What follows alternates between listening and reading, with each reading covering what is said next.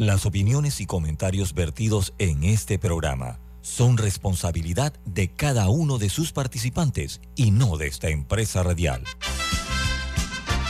Son las 7.30 de la mañana, hora de un buen café y hora de Infoanálisis, el programa de información y análisis más profundo de Panamá. Infoanálisis con Guillermo Antonio Adames, Rubén Darío Murgas, Camila Adames Arias y Milton Enríquez. Infoanálisis por los 107.3 de Omega Estéreo.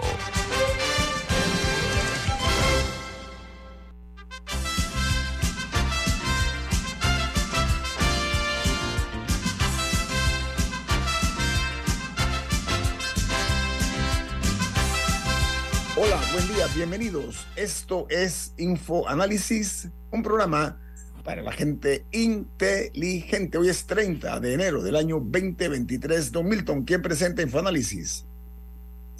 Café Lavazza, un café italiano espectacular. Pide tu Lavazza en restaurantes, cafeterías, centros de entretenimiento y deportivos. Café Lavazza, un café para gente inteligente y con buen gusto, presenta Infoanálisis. Bueno, recuerden que Infoanálisis se transmite en video a través de Facebook Live, disponible para los teléfonos móviles o celulares, para las tabletas, para las computadoras, ahí pueden vernos. De igual manera nos pueden ver en YouTube, el programa queda grabado y se cuelga en YouTube, están ahí todos los programas de Infoanálisis a su entera disposición en video. También pueden sintonizarnos en la app de Mega Stereo que está a su servicio en Play Store y en App Store en una aplicación gratuita también que es Tuning Radio, TuneIn Radio, para su entrada de posición y todas las demás eh, plataformas donde está Omega Stereo eh, y su señal 24 horas al día. Amigos, estas son las notas que hacen primera plana en los diarios más importantes del mundo. El New York Times titula, Israel lanzó un ataque con aviones no tripulados contra una instalación iraní, dicen autoridades. Si bien el propósito no está claro, la ciudad de Isfahan es un importante centro de producción, investigación y desarrollo de misiles iraníes. Mientras el Washington Post titula La policía negra de Memphis inicia el diálogo sobre el racismo, racismo sistémico en los Estados Unidos. Algunos manifestantes dijeron que la muerte de Tyre Nichols, que fue la última víctima de este tipo de actividades, podría ser un momento para que la nación comprenda la forma en que funciona el racismo institucional generacional. No, pero algo muy importante también es, es, la brutalidad policial. O sea, allá eh, claramente estos policías no estaban bien entrenados o, o, alguien tenía que haber detectado que tenían estas tendencias agresivas antes a, a través de algún tipo de filtro psicológico, de test psicológico o algo pero la brutalidad policial también tiene que ser atendida. Así que bueno, continuamos. El diario The Wall Street Journal, su principal nota de primera plana dice el principal laboratorio de armas nucleares de China usó chips que estaban eh, durante décadas, eh, eran estadounidenses estos chips. Dice, eh, incluso los utilizaron por décadas después de la prohibición. El Instituto Estatal eh, da seguimiento y eh, ha estado comprando los chips de computadoras fabricados por Intel a pesar de su inclusión en la lista negra de exportaciones de los Estados Unidos en el año 1997. En México, la central de antidrogas, la DEA, despide a, un, a su director en México. ¿Por qué? Por sus vínculos con abogados de los narcotraficantes. La destitución de este hombre que se llamaba Nicolás Palmieri se produjo en medio, eh, en marzo pasado, según la Associated Press, investigaciones que también hizo el diario The Washington Post. Dice que el gobierno mexicano también está acusando al zar antidrogas García Luna de desviar fondos, imagínense ustedes, por 750 millones de dólares. Este hombre era el héroe de la DEA, el héroe del Departamento de Estado, era el héroe de todo contra el narcotráfico y resultó ser que era el facilitador de uno de los cárteles y eh, los Estados Unidos incluso le dio la, el green card, la tarjeta verde para ir a vivir a los Estados Unidos, vivía en Miami en una mansión y fue capturado en un centro comercial hace ya tres años, desde que está preso en Nueva York y ahora mismo está siendo enjuiciado García Luna. en Perú, la represión eh, policial se cobra su primer muerto en la capital, en la ciudad de Lima. Dice que a la víctima le dispararon en la cabeza.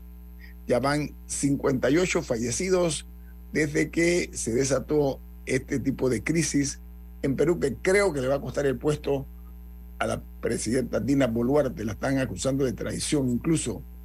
En ah, las noticias de tipo científico hay una que aparece en el New York Times que señala lo siguiente.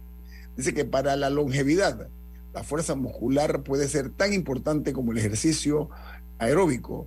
Dice que en estudios eh, recientes las actividades de fortalecimiento muscular se asocian con casi un 20% menos de riesgo de enfermedades cardiovasculares, eh, de cáncer, de diabetes, de cáncer de colon, de pulmón y otras enfermedades mortales que tienen que ver pues con eh, todas estas causas.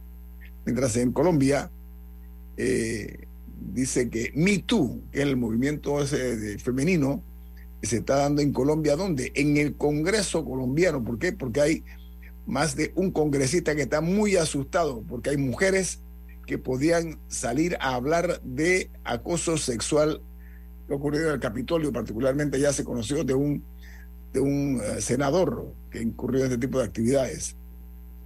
Y en Costa Rica, siete ex candidatos presidenciales se eh, deslizaron, se, perdón, se desligaron, discúlpenme, se desligaron de sus partidos y los, habían colocado en las papeletas como candidatos presidenciales y cuatro más están todavía eh, inactivos. Se confirmó que la teoría de la, ellos llaman las estructuras de vapor, son figuras políticas que se evaporaron en el tiempo después de haber sido candidatos presidenciales en este último eh, evento electoral que se dio en Costa Rica. Mientras en Chile, una banda de asaltantes llegó a robar en un shopping mall, como le dicen en la, dice la noticia, eh, que se realizó en, eh, la propia capital de la República Chilena. Dice que la policía intercambió feroces, un feroz tiroteo que se dio entre la policía y los ladrones que eran entre 8 y 10 asaltantes que estaban asaltando lo que se conoce como el Plaza Mall en la capital chilena. Dice que resultaron dos heridos entre los delincuentes y eh, todavía no se conoce el móvil, cuál fue al final, porque se habla de 8 a 10 los asaltantes que llegaron un automóvil a robar en este centro comercial. En Nicaragua, sacerdotes ordenados en Nicaragua piden marcharse a otros países, de acuerdo al cardenal eh, nicaragüense. Dice que la Iglesia Católica ha vivido eh, embates del gobierno de Daniel Ortega tratando de silenciar las voces críticas. Y en Colombia, el presidente Gustavo Petro insiste en la necesidad de efectuar ajustes al sistema de salud y eh, dice que para ese propósito está basándose en la creación de un modelo de prevención y atención primaria que se prioriza eh, como uno de los que indican los, convenios internacionales. En Guatemala se publica que un boliviano multimillonario que vivió su vida en Guatemala se encuentra negociando con Milicom para adquirir las eh, operaciones de Tigo, la empresa telefónica de telefonía celular de Tigo en Latinoamérica. Se llama Marcelo Claure. Él tiene una empresa eh, que se conoce como Claure Group y se ha unido con Apollo Management. Ambas son firmas estadounidenses que se encuentran en negociaciones con Millicom para adquirir, como dije, la empresa Tigo en sus operaciones en Latinoamérica. Hay una noticia que se genera en el Vaticano. El Papa Francisco anda ahora, dice, aclarado eh, que sus comentarios sobre la homosexualidad y el pecado dijo que se debería, eh, se refería simplemente a la enseñanza de la, de la, de la, de la transparencia en cuanto a la moral católica que sostiene que cualquier acto sexual fuera del matrimonio es eh, un pecado.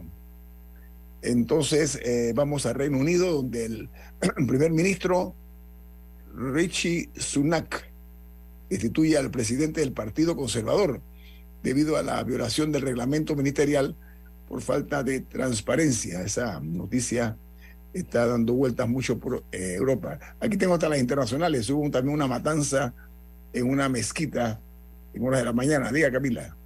Sí, bueno, en el, en el caso de Pakistán, Pakistán, Eh, sí. ajá, al menos 32 personas murieron en el bombardeo de esta, de esta mezquita. Y la verdad son impresionantes las imágenes de, de cómo quedó, cómo quedó el edificio. Y bueno, todavía están eh, buscando eh, personas desaparecidas, más de 150 heridos. Aparte de eso, en Brasil también hay toda una búsqueda porque se fugó de la cárcel uno de los más peligrosos eh, jefes de, de- pandilla y narcotraficante de una de las favelas de, de Brasil. Se fugó de esta cárcel junto con dos otros eh, reos. Y lo más llamativo, lo, lo que sí estaba leyendo es que esta cárcel no parece haber tenido un buen protocolo de seguridad, porque salieron por la ventana, ataron, como en película, sábanas y salieron por la ventana eh, para caer en un, en un basurero y así huir. Y de hecho, uno de los otros dos reos que se fugó con este importante narcotraficante, aparentemente hace unos años, le sobornó a uno de los guardias para salir caminando de la cárcel, hacer, hacer un asesinato por encargo. Le disparó a una mujer 13 veces que le había pedido otro compañero de celda y regresó caminando a la cárcel. Así que esta, esta cárcel no tenía el mejor historial de seguridad. Bien, bueno, eh, no me Pero, pero, pero sí, sí eso en- está ocurriendo en sí. Brasil también. Perdón, Camila, que decía usted que qué? No, que esto, es que también quería mencionar esa noticia de Brasil.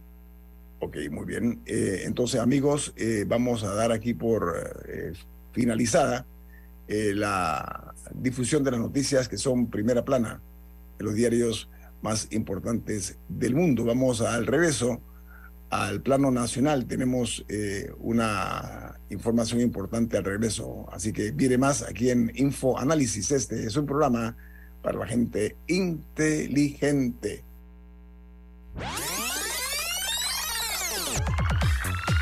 Omega Stereo tiene una nueva app. Descárgala en Play Store y App Store totalmente gratis. Escucha Omega Stereo las 24 horas donde estés con nuestra nueva app. Si eres jubilado, te invitamos a aprovechar las oportunidades de recibir tus pagos en una cuenta de ahorros Banismo. Disfruta el esfuerzo de toda tu vida. Solicítala en tu sucursal Banismo. Ya viene InfoAnálisis, el programa para gente inteligente como usted.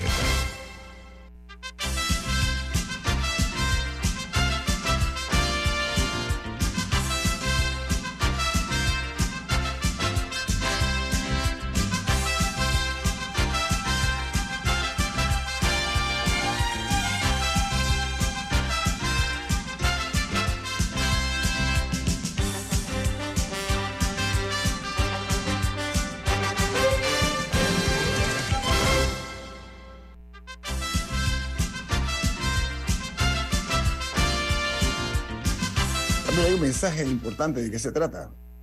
Si eres jubilado, te invitamos a aprovechar las oportunidades de recibir tus pagos en una cuenta de ahorros Banismo. Disfruta el esfuerzo de toda tu vida. Solicítala en tu sucursal Banismo. Amigos, eh, hoy nos acompaña el exdiputado, expresidente de la Asamblea Nacional de Diputados, también exsecretario general del PRD, el señor Pedro Miguel González. ¿Cómo está, don Pedro? Buen día, bienvenido. Buen día, don Guillermo y todo el panel.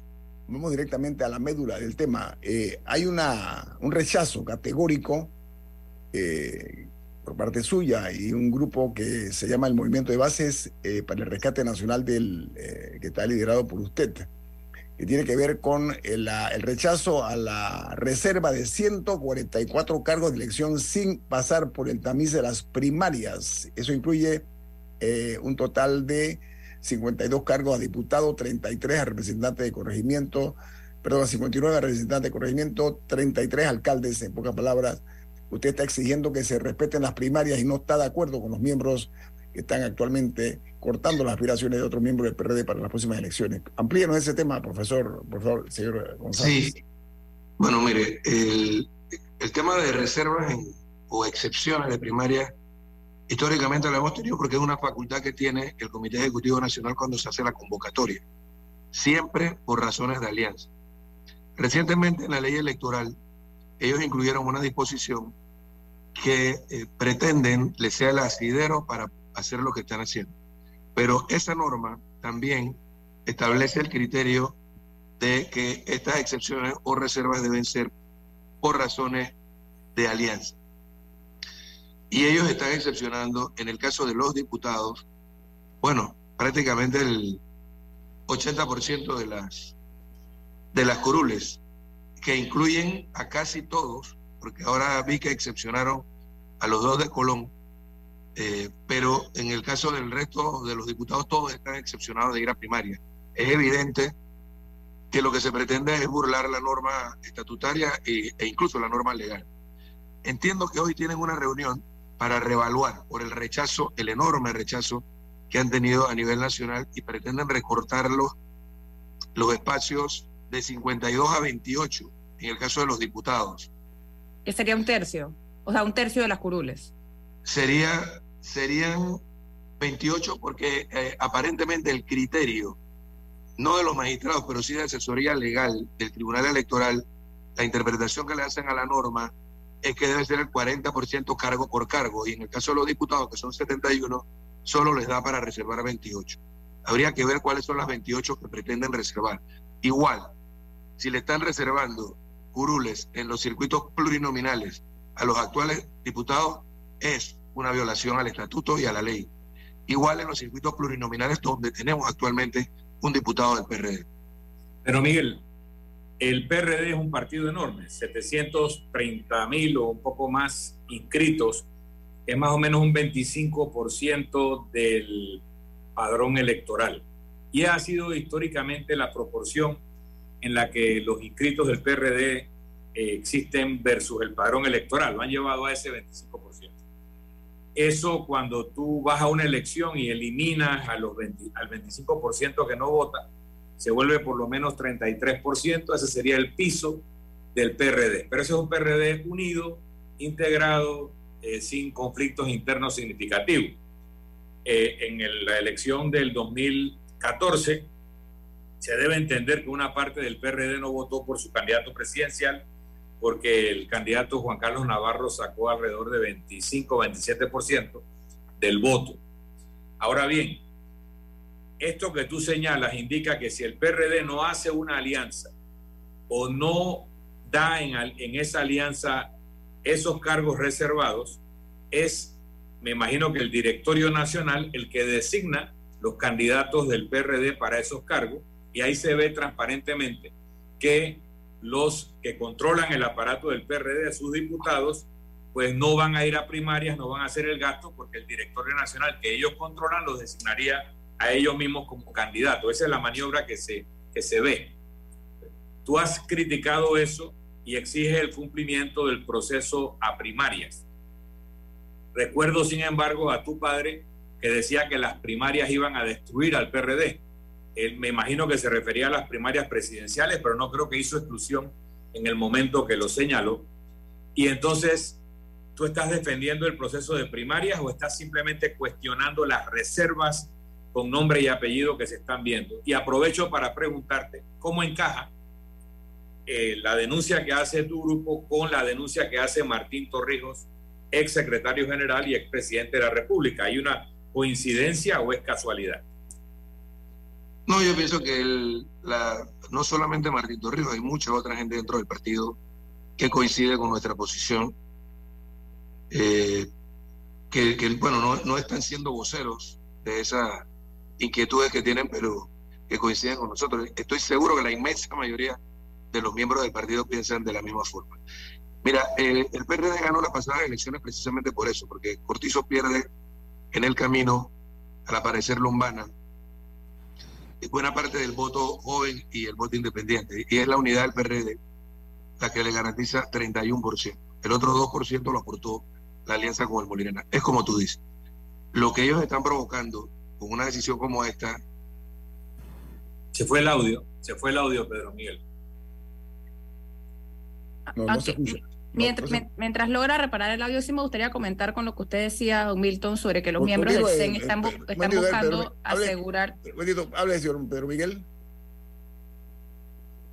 No se escucha el, pero, micrófono. pero mientras se arregla el micrófono, eh, usted había comentado que los miembros del CEN estaban tratando de asegurarse sus curules. Sin embargo, vimos una contradicción ahí, porque este fin de semana, el sábado, en Los Santos, el presidente de la Asamblea y primer vicepresidente del PRD, Cristiano Adames, dijo que, que él sí quería que el 8-3 fuera primaria y como que fue, un poco, flexible, que ahora ya se reparó. Vamos con Pedro Miguel. Al respecto.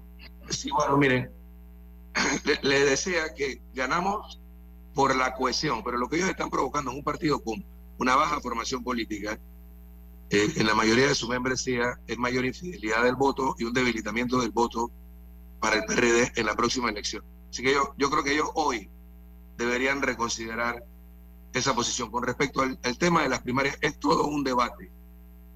Eh, pero ese debate debe darse en la instancia correspondiente. Ellos lo están eludiendo. Ellos tuvieron más de ocho meses para desarrollar un proceso después de mayo eh, que discutiera en las instancias del partido el tema de la obligatoriedad que establece el estatuto. Y no quisieron llevarlo, ni al directorio nacional, ni al Congreso, que es quien puede decidir si se cambia o no la obligatoriedad de las primarias en las distintas circunscripciones. Ese es un debate que está pendiente en el PRD y que a estas alturas es inviable. Ellos deben respetar la norma. Y si no la respetan, ya lo hemos anunciado, nosotros vamos a proceder a, impugnar esa decisión. Señor Pedro Miguel, a ver, no debe sorprender a personas que saben de política este tipo de reacción indignada por, por la manera como para no poco se está manejando la dirigencia del partido en este momento. Eso es una realidad. Eh, puede eso incluso convertirse en algo tóxico. Pero el pronunciamiento que ustedes hacen a través de lo que han denominado el, el movimiento de base para el rescate nacional que está liderando usted, usted se refiere también a la situación que se está dando con el saqueo de nuestra riqueza por las transnacionales, señor Pedro Miguel. Usted se refiere aquí a la minería, usted se refiere a la telecomunicación. Claro. Amplíeme eso, amplíeme eso, por favor. Sí, gracias, gracias. Esos son temas que nosotros tenemos pendientes en el debate nacional y que nosotros pretendemos traer al debate, primero al interno del partido, cuando vayamos a definir una propuesta presidencial para el 2024 y posteriormente en el debate nacional. Eh, porque en efecto toda la, oferta que hay, y, incluyendo la que se pretende imponer desde el PRD en el gobierno, es más de lo mismo. Es el, el planteamiento, o sea, la política pública que se ha venido aplicando por más de 30 años, que le cedió al capital transnacional las competencias que anteriormente tuvo el Estado y que han venido después de 25 años, después de la administración de Pérez Valladares, hemos tenido el tiempo suficiente los panameños para evaluar estas políticas públicas, que nosotros pensamos deben ser reconsideradas, no para estatizarlas, insisto, nuevamente, pero sí para redefinir una relación del Estado con cada uno de estos sectores que son estratégicos para el desarrollo nacional. El tema de la minería hoy está en, el centro de la discusión nacional frente a una grave crisis financiera también del sistema de pensiones, de la seguridad social, pero también está el tema de las telecomunicaciones, el tema de la energía y el tema de los puertos. Recordemos que recientemente se le prorrogó, hace un año se le prorrogó a Panamá Ports por 25 años más una concesión que nosotros cuestionamos, criticamos, bajo los mismos criterios. Panamá no está recibiendo los recursos de sus de su riqueza nacional y es el capital transnacional el que le está sacando provecho y nos tocan a nosotros los panameños simplemente a los residuos, las migas. Se fue el audio. Se fue el audio, nuevamente. Qué, lástima que no, no tiene, tiene un problema con el audio, eh, Pedro Miguel. A ver, eh, sí. sí, vamos a, restablecerle nuevamente para que pueda conectarse por el celular. Sí, si te puedes conectar por el celular. Conéctese por el celular, eh, eh, eh, por favor. Le voy a mandar, le voy a mandar la dirección a su celular. pero bueno, siguiendo, siguiendo, Un señalamiento de, de Cristiano Adames. Digo, hay que entender que Cristiano Adames está aspirando, ha anunciado Dice que todavía. No, no, Así, ahí, él lo dijo. Lo que, a lo que estoy llegando es que. Pero él está aspirando a presidente, ¿ah? no solo y a diputado. Él dijo que él que él apenas abriera el periodo de postulaciones iba a oficializar su candidatura a presidente, pero dijo que también iba a, correr para el 8-3 y que él, pero que él quería correr en una primaria y que él pedía que se hiciera primaria en el 8-3. A lo que estoy llegando es que otra cosa que él dijo, o sea, él, puso un poco en duda, fue, fue bien ambiguo, eh, porque decía que eso de estar reservando curules sin estudios, sin encuestas, eh, sin perfiles demográficos, etcétera, no le parecía, pero al mismo tiempo dijo que hay lugares donde no se debería hacer una primaria y que, o sea, que, no, que no en todos lados se debería hacer una primaria. Y la justificación que él daba es que en lugares donde el PRD como que no tiene una, no, no, tiene arraigo, por decirlo así, que en eso se podría considerar hacer una postulación directa en vez de una primaria permiso, eh, yo le acabo de mandar la, la, invitación por Zoom a su celular. Si ya bien tiene, conéctese por el celular. Eh. Espérate, creo que regresó el audio. ¿Para ver? Sí, yo tengo el audio. Tengo el ah, audio. muy bien, ah, continúe, por favor. Tengo el audio. Yo, yo creo que el, problema lo tengo yo con llamadas que entran de pronto al celular. adelante. Entonces, ¿no está de acuerdo? Ajá, continúe con la sí, le, le, decía que es necesario que los parameños debatamos y, y, y por eso estamos proponiendo, más que una alianza del PRD, con partidos políticos que sin duda son necesarios, con los sectores sociales, muchos de los cuales se estuvieron manifestando el pasado mes de julio, para proponer un cambio paradigmático en la sociedad panameña. Para no solamente hacer una reforma al Estado, como todo el mundo lo plantea desde una reforma constitucional, sino revisar el marco regulatorio de los sectores estratégicos que mencioné anteriormente. Ese, ese es el planteamiento que hacemos. Con respecto al tema de, la, de las primarias, eh, reiterando, regresando a ese tema, sí, yo, yo pienso que se puede eh, exceptuar, porque el estatuto lo permite, de la forma en que Camila lo acaba de explicar. Ese fue el criterio que se utilizó anteriormente. ¿Cuáles son las circunscripciones donde aliados nuestros pudieran tener mayor fortaleza, donde históricamente nosotros no hemos tenido buenos resultados y pudiéramos darle un espacio aliado, o en los circuitos plurinominales, como lo hicimos en el pasado con el Partido Popular o recientemente con el Molirena. Ahora, lo que presenta Cristiano Adames como posición corresponde con la posición de ustedes. Él en algún momento se le identificó con algo llamado la resistencia.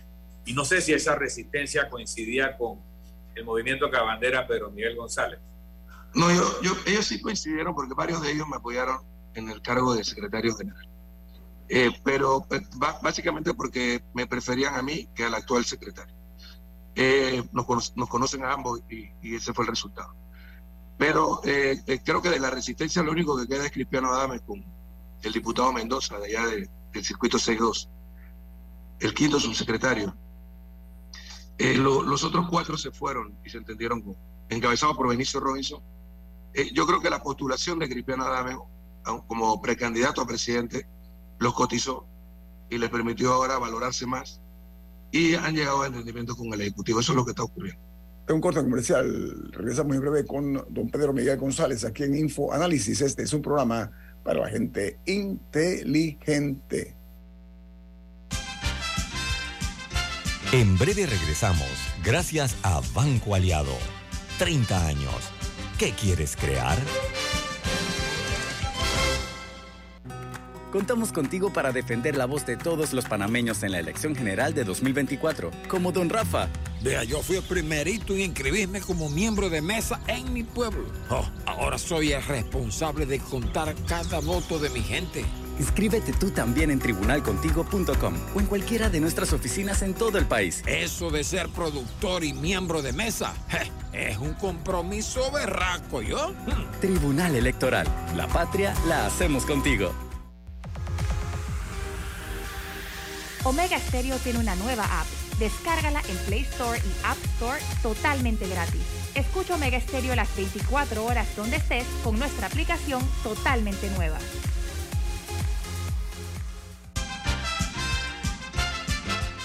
Ya estamos de vuelta, gracias a Banco Aliado. 30 años. ¿Qué quieres crear?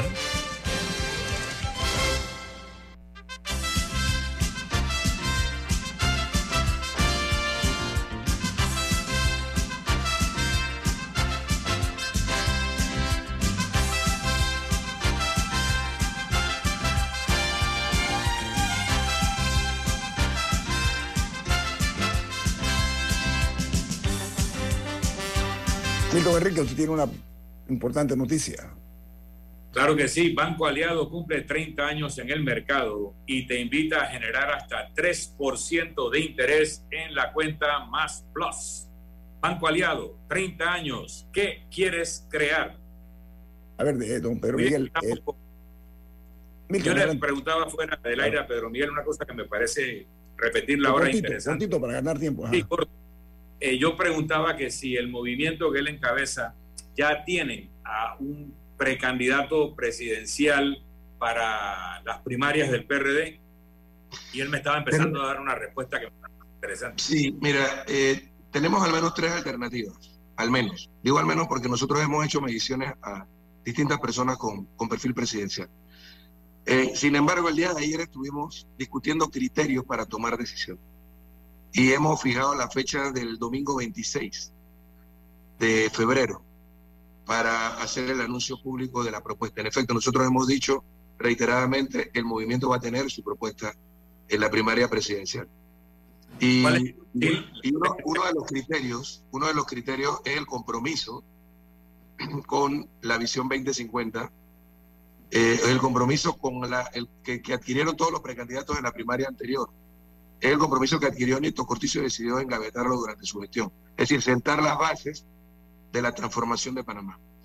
Eh, es uno de los principios. Bueno, y lo otro es el tema de que sea alguien que tenga credibilidad, una figura reconocida, y eh, lo otro es el propósito real de generar una alianza social. Oiga, Por lo eh, menos criterios. en su opinión, usted dice que el actual gobierno ha dicho taxativamente, disculpe, el, el actual administración no es torrijista. Explíqueme ese concepto, por favor, don Pedro Miguel. Bueno, porque es que nosotros eh, tenemos un objetivo inconcluso, que es la construcción de una sociedad de bienestar. Y lo que se ha venido haciendo eh, a lo largo de este, de este gobierno es, en muchos aspectos, diametralmente opue- opuesto a lo que planteamos cuando estábamos en oposición. Y eh, cuando planteábamos precisamente sentar las bases de esa transformación de la que hablo. Y no, y no se ha hecho. Y, y lo otro es que también he dicho que no es un gobierno del PRD, es un gobierno donde hay miembros del PRD en los puestos de decisión.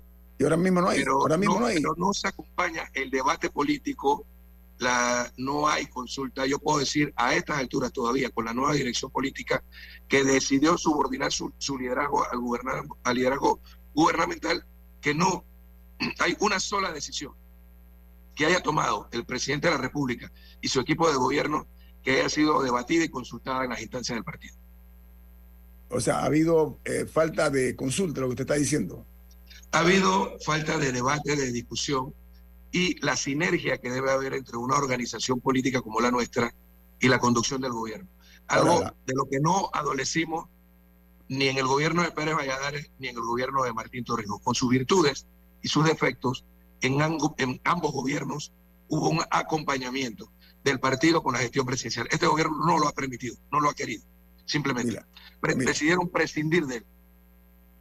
Bueno, Mira. lo que estamos viendo ahora es una bastante obvia proyección de el vicepresidente Carrizo, que en las últimas semanas ha aparecido en cual corte de cinta exista, cual entrega de 13 mentales, una beca, una mochila. Él ha estado ahí, ha estado en todas las fotos.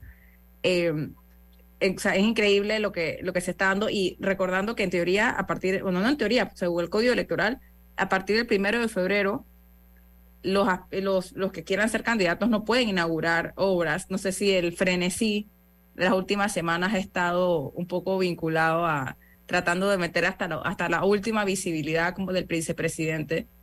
Y, y eso, eso ocurre en momentos en que el, el mismo presidente es casi que invisible. No sé cuál es su opinión de, de los roles que están cumpliendo esas dos figuras actualmente. Bueno, eh, lo, que plantea es como dice. Y, y creo que él está anunciando su precandidatura presidencial el próximo domingo, un acto en Penonomé. Es la información que tenemos. Así que veremos si a partir del lunes 6 de febrero eh, se insiste en pasar por encima de lo que establece la norma electoral. No creo, yo creo que ellos van a cuidarse de eso. Pero tampoco creo que le haya servido mucho el aparecer como ha aparecido en todos estos eventos. Ahora, el disenso en el PRD... Y, pero y el rol, y el de rol, del, algunas y el- figuras- el- y el rol del presidente, que una de las grandes quejas es que no se, no se siente. Sí, yo, yo creo que conforme pasa el tiempo, el vicepresidente va asumiendo un rol de mayor liderazgo dentro del gobierno. Él, él siempre ha tenido una gran influencia. Eh, está muy bien dicho eso, el gobierno de Nito y de Gaby, eh, perfectamente. oiga, eh, él, sería para el PRD y para la sociedad panameña la continuidad de lo que tenemos. Oiga, eh, he dicho y me reitero, el PRD en el paso del tiempo, en los últimos tiempos, eh, pasó de ser un partido revolucionario democrático a un partido revolucionario. Ahora aparentemente no es ni revolucionario ni democrático porque estamos viendo por qué. Porque el disenso, las personas que están o que no están a favor de la línea que están lanzando eh, algunas de las figuras eh, que están más prestantes en el PRD, ese disenso está siendo castigado con golpes bajos, incluso campañas negativas eh, en contra de ellos. ¿Qué opinión le merece, señor Pedro Miguel? Bueno, el partido sigue siendo como lo define su nombre. Los que no lo son son los que lo están dirigiendo y los que están dirigiendo el gobierno. Pero eso tiene una solución fácil. Primero les ganamos en las primarias del 11 de junio, que pretendemos convertirlas en una especie de referéndum eh, entre en la base del partido, entre quienes aprueban lo que se está haciendo y los que creemos que podemos ser mucho más de lo que estamos siendo.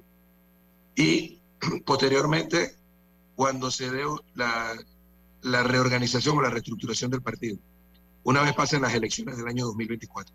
Eso se va a resolver con un tema de liderazgo gubernamental o institucional dentro del partido. Oiga, la candidatura de un diputado a la presidencia por el PRD, ¿usted cómo la ve? Candidatura a presidente de la República. No, yo creo que es legítimo. Bueno, nu- nunca se ha dado, ¿eh?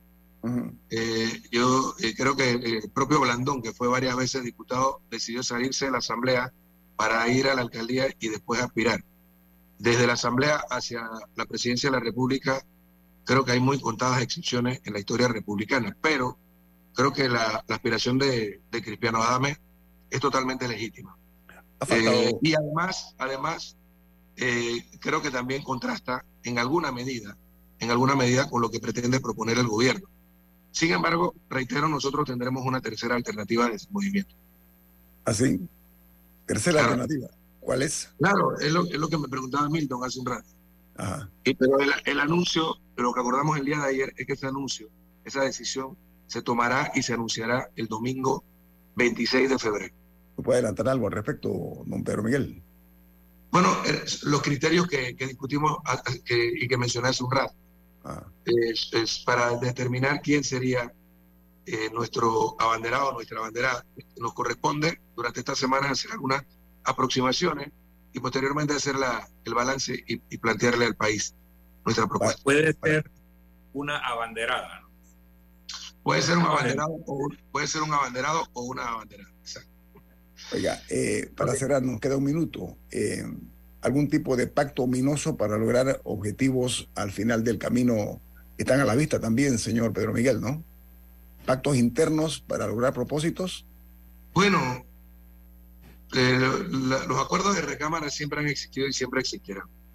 Ahora, si tú lo pasas por el tamiz de la decisión, en el caso del PRD, de una primaria con más de 700 mil personas, como ustedes planteaban, es muy difícil que esos acuerdos de recámara prevalezcan.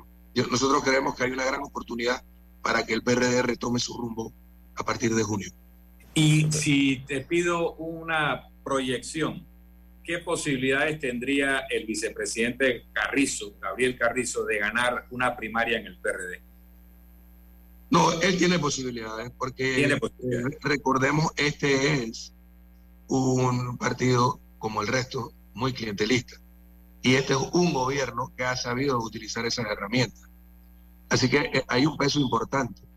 Nosotros estamos apostando a que el descontento que hay en la base del partido y las ansias de tener una mejor oportunidad en las elecciones del 2024 van a superar esa fuerza que puede tener el gobierno en este momento y los vamos a derrotar en lo que hemos determinado el referéndum del 11 de junio.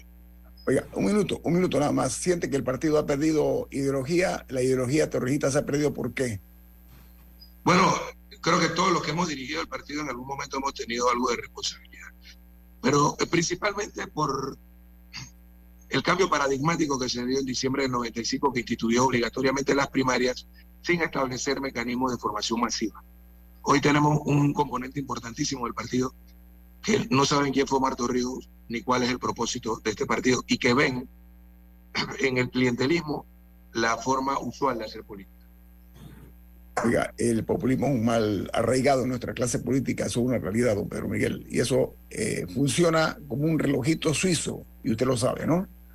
Así que esa preocupación suya por el populismo me parece oportuna. Oiga, una última, eh, eh, reflexión, aprovechando este tiempo, los segundos que le quedan.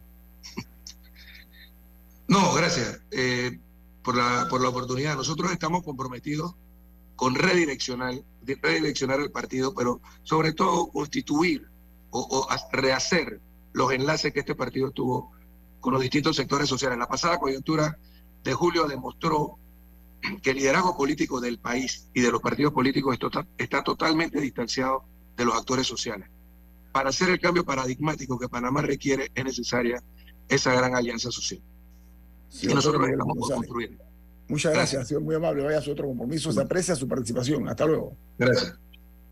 Milton y Camila, eh, la realidad es que el, pragmatismo eh, impera en la política panameña, no es un hecho, pero eh, me preocupa mucho que no hay ideologías, Milton. Hay políticos que brincan de un partido a otro solo para conseguir cargos preventa. Esa es una triste realidad de la, de la clase política actual, ¿no? Y, eso es uno de los puntos que yo creo que pulveriza cualquier tipo de defensa del populismo. Pero yo creo que utilizamos mal la palabra populismo. El populismo es otra, no, creo que cuando la gente dice populismo lo que quiere decir es demagogia. El populismo existe, pero, pero no es lo que estamos viendo aquí.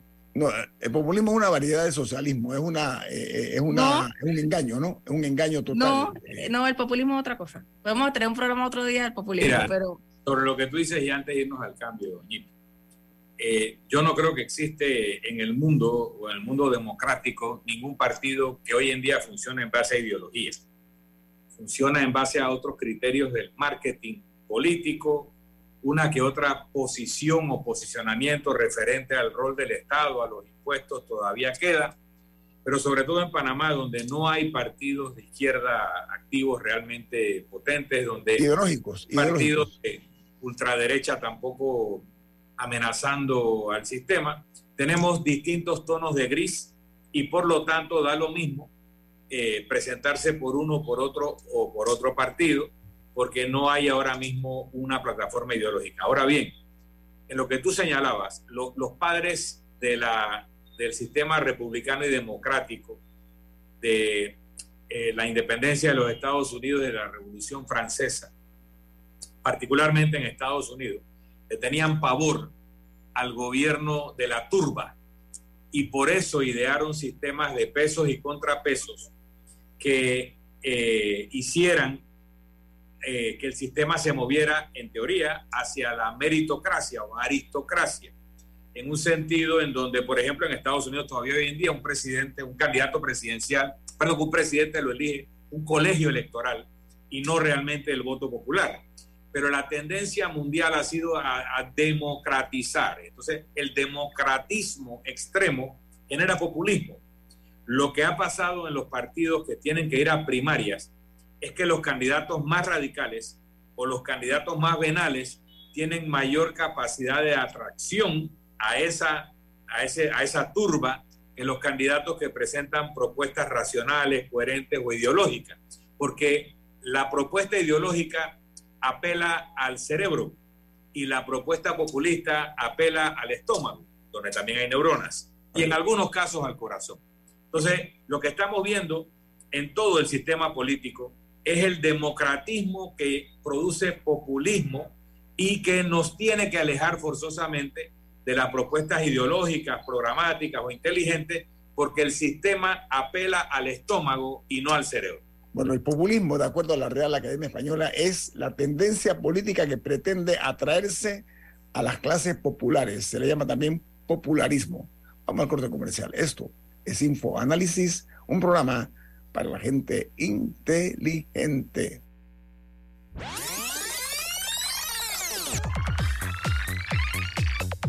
Omega Stereo tiene una nueva app. Descárgala en Play Store y App Store totalmente gratis. Escucha Omega Stereo las 24 horas donde estés con nuestra aplicación 100% renovada. Si desea que sus colaboradores trabajen desde su casa, podemos ayudarle. En Solutexa somos expertos en aplicar la tecnología a las técnicas y trabajos de oficina. Contáctenos en solutexa.com.pa o al 209-4997. Solutexa.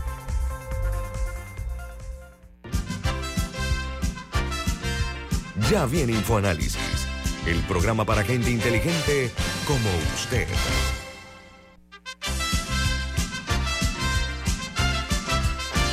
Mira, en lo que nosotros hemos hecho hoy de, platicar con el señor Pedro Miguel González, él, él es un hombre que ha sido defensor de oficio del PRD por convicción, eso no cabe la menor duda. Eh, su padre, que tú conociste, Milton, que yo conocí también, eh, fue un hombre, primero pariente del general Torrijos, tengo entendido. Eh, y, y, a él lo que le sobra es a Pedro Miguel. Él no, él no tiene, eh, bajo ninguna circunstancia, ningún tipo de, apego a no ser eh, criticado, ¿no? Pero estaba viendo eh, que esto, esta posición del, presidente de la Asamblea, Cristiano Adames, eh, me llama la atención muchísimo, porque eso indica que en las propias bases del PRD también debe haber algún tipo de, malestar con esto que se está dando, Milton. Él, él insiste en que la premisa básica del PRD es la participación plena de sus eh, copartidarios, la palabra puede ser esa, ¿no? sin ningún tipo de limitante, lo que dice Cristiano Adame. Eso una, manda una señal interesante ahí inserta, ¿no? Bueno, un, un poco tomando la reacción de Pedro Miguel a, un planteamiento sobre este tema. Eh, Cristiano Adames tiene todos los méritos partidistas, políticos, para aspirar al cargo que quiera. Y si ese cargo al que él quiera aspirar el de presidente de la República, pues tiene una trayectoria de suplente de diputado, diputado, presidente de la Asamblea, que puede presentar, miembro del, del CEN del partido, creo que es vicepresidente también del partido, y que puede presentar frente a otros aspirantes que han saltado en paracaídas a los cargos que tienen. Sin embargo, eh, hasta ahora los posicionamientos de Cristiano que generan tensión frente al Ejecutivo se han resuelto en negociación. Y cuando él dice que él quiere aspirar a presidente y a diputado, parece que lo que realmente quiere aspirar es a diputado y se está posicionando para obtener alguna concesión de la otra parte en esa aspiración real de ser diputado. Sin embargo, el estar posicionado como presidenciable en casos de que se descalabre la candidatura del vicepresidente Carrizo que no surjan candidaturas fuertes o, o, con experiencia como la de Martín Torrijos o Ernesto Pérez Valladares, podría dejar a Cristiano en el lugar correcto, en el momento correcto, como la solución de una candidatura eh, del PRD que pudiera ser aceptada por todos los sectores. Entonces, nuevamente, creo que las críticas de Cristiano tienen que ver con un posicionamiento para generar una tensión, para lograr en una negociación lo que realmente quiere. Pero te puede salir el tiro eh, imprevisto y quedar de candidato del PRD en una circunstancia X. Ahora, la rector, eh, eh, habemos así, la, la retórica electoral eh, a veces atesora cosas que la gente olvida. Mira, estaba viendo que lo que dijo el, eh, diputado, presidente eh, Cristiano Adames, eh, donde él insiste en que la, la premisa básica del PRD es la participación plena de sus dirigentes sin ningún tipo de limitantes establecida en el año 1995 en el PRD como un acto de, de, de democrático. Eh, él dijo eso, pero es uno de los miembros del CEN que firmó El primer vicepresidente. Él la firmó. Entonces, ¿en qué quedamos? O sea, ayer era azul, hoy es rojo y blanco, no, entiendo. O sea, eh, esas contradicciones. Hay un dicho que dice que la obra se conoce por su artesano, ¿no? En este caso, estamos viendo que el señor Cristiano dijo una cosa eh, en un momento eh, y después dijo que, que no. O sea, yo no, entiendo ese tipo de ambigüedades porque fomentan en la duda en cuanto a, que hay que sentarse pues a, ver esta película y que saquemos las palomitas de maíz, es lo que estamos viendo conforme a las acciones y reacciones de los miembros del PRD. Esa implosión aparente que se ha dado eh, me suena que pueden surgir algunos eh, profetas, ¿no? Ahora a plantear eh, posiciones en cuanto a esa crisis interna que se avisora en el PRD, que es normal en varios partidos políticos de cara a unas elecciones, ¿no? Lo que hay que tener cuidado es la actitud de algunas personas que pueden descuartizar ciertas aspiraciones de, de, algunos candidatos. Me parece que hacer una radiografía de la actual situación ha sido lo propio, ¿no? y el señor Pedro Miguel González aquí en este programa eh, no ha tenido eh, ningún tipo de, dificultad para eh, expresar su disconformidad de acuerdo a lo que se dio. Eso fue en Santa Fe de Veragua, donde se reunió este grupo que han llamado Movimiento de Base para el Rescate Nacional, que lo lidera Pedro Miguel González, que tiene dentro del PRD pues su cuota de poder también, ¿no? Hay que entender eso. Ahora, Milton, ese, ese tipo de, de postura versus el Ejecutivo. Incluso él, censura, él dice que le ha faltado al gobierno eh, algún tipo de, de, actitud o de reacción ante algunas declaraciones que se han hecho en los Estados Unidos. Él, dice que eh, él critica esa, esa, falta de reacción. ¿Tú qué opinas de eso? Mira, en Panamá, no estoy en todos los demás países, pero lo que se ha comprobado en Panamá es que nunca gana el candidato oficialista. Eh, ¿Por qué? Porque normalmente aquí se gana con treinta y tanto, 40% del voto, y luego viene el desgaste natural del ejercicio del poder y el pueblo panameño tiende a buscar alternancia por sabiduría popular. Entonces, en algunos casos, los candidatos oficialistas han buscado plantear el continuismo de la obra como su mérito para conseguir apoyo popular y otros han tenido posiciones rupturistas tenemos que recordar eh, algunas manifestaciones o expresiones de Mireya Moscoso en el año 94, algunas de Martín Torrijos criticando al ministro de Educación en el año 99 y criticando unas decisiones del presidente Pérez Valladares. Al mismo tiempo podemos recordar a José Miguel Alemán prácticamente fundido con la presidenta Mireya Moscoso para su campaña presidencial y a José Domingo Arias eh, siendo cargado por Ricardo Martinelli. Entonces, eh, en, en, ninguno de los casos los candidatos oficialistas han ganado, ni cuando se ponen de mochila del presidente de turno, ni cuando se convierten en opositores de su propio gobierno. Sin embargo, las ensayan, ¿no? Ensayan esas posibilidades. Cualquiera que sea el candidato del PRD, por más grande que haya crecido el PRD, va a tener la mayor posibilidad de no salir electo. Y el PRD lo que tiene que decidir es con quién le va menos peor, como dicen por ahí, porque es muy difícil, sobre todo con un gobierno que ha tenido mucho desgaste, con un gobierno que ha tenido un desempeño eh, producto de su propia gestión y producto de lo que ha pasado en el mundo, muy cuestionable, que cualquier candidato que produzca el PRD pueda levantarse con el triunfo electoral en el año 2024.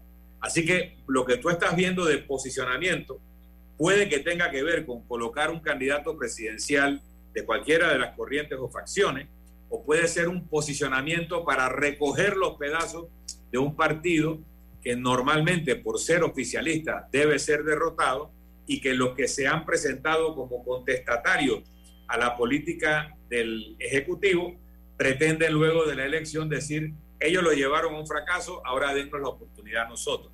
Así que mucho de lo que tú estás viendo puede tener que ver con la elección o puede tener que ver con lo que debe pasar después de la elección. Pero sabes que eh, en Panamá la práctica casi deportiva de los funcionarios ha sido antes la muerte que la renuncia. Aquí la gente no quiere renunciar, se aferran a los cargos. Pero ahora eh, los que aspiren a, tener algún tipo de posibilidad en las elecciones próximas tienen que renunciar. Eso le cambia absolutamente el panorama, porque lo lleva a un nivel igual al resto de los competidores, ¿no? Permíteme entrar ahí, que es un buen punto. No es lo mismo alguien que va a renunciar para ser candidato presidencial o alguien que va a renunciar para ser parte del equipo de ese candidato con la expectativa de que lo nombre ministro o algún alto cargo, que alguien que quiere aspirar a ser diputado. Por ejemplo, la ley no obliga a un diputado a renunciar a su curul para aspirar a la reelección. Así que los que ya son diputados están seguros de que no tienen que dejar su cargo para poder mantenerse o aspirar a una reelección y el PRD por la maquinaria que es, independientemente de que gane o no la presidencia, tiende a sacar la bancada más grande. Igualmente con representantes o alcaldes. Ahora, eh, para aquel que está pensando si renuncia a su cargo para apoyar una candidatura o aspirar a una primaria, o se da cuenta que no va a haber primaria donde él quiere correr porque el dedo del directorio nacional del partido va a designar al candidato, probablemente diga, mejor cobro un año y medio más de sueldo que arriesgarme a, renunciar a él y después no ganar ni siquiera la postulación. Así que todo eso tiene que estar en la cabeza de gente que tendría que haber renunciado a esta fecha según el mandato del presidente, pero que todavía está en el límite de la ley y de repente no renuncia y no aspira a ningún cargo de elección y prefiere seguir cobrando cada quincena el sueldo que tiene hoy en día. Lo que tienen que pensar algunos es si van a seguir recurriendo a esos métodos arcaicos de la política de, del siglo pasado o, políticas decimonónicas. Hay que comenzar a ver que ya el mundo cambió y que ha cambiado también el modo de hacer política. Es muy sencillo, Ñito. Si les funciona, lo seguirán haciendo. Ok, bueno, tenemos que irnos. Viene Álvaro Alvarado con su programa Sin Rodeos, aquí en la cadena nacional Omega Estéreo. Milton, ¿quién despide Infoanálisis? Nos vamos, pero lo hacemos disfrutando una deliciosa taza del café Lavazza. Pide tu Lavazza en restaurantes, cafeterías, centros de entretenimiento y deportivos. Y ahora pide Lavazza orgánico en Deli Gourmet, Café Lavazza, café para gente inteligente y con buen gusto. Despido Infoanálisis. Ha finalizado el Infoanálisis de hoy. Continúe con la mejor franja informativa matutina aquí en Omega Estéreo 107.3, Cadena Nacional.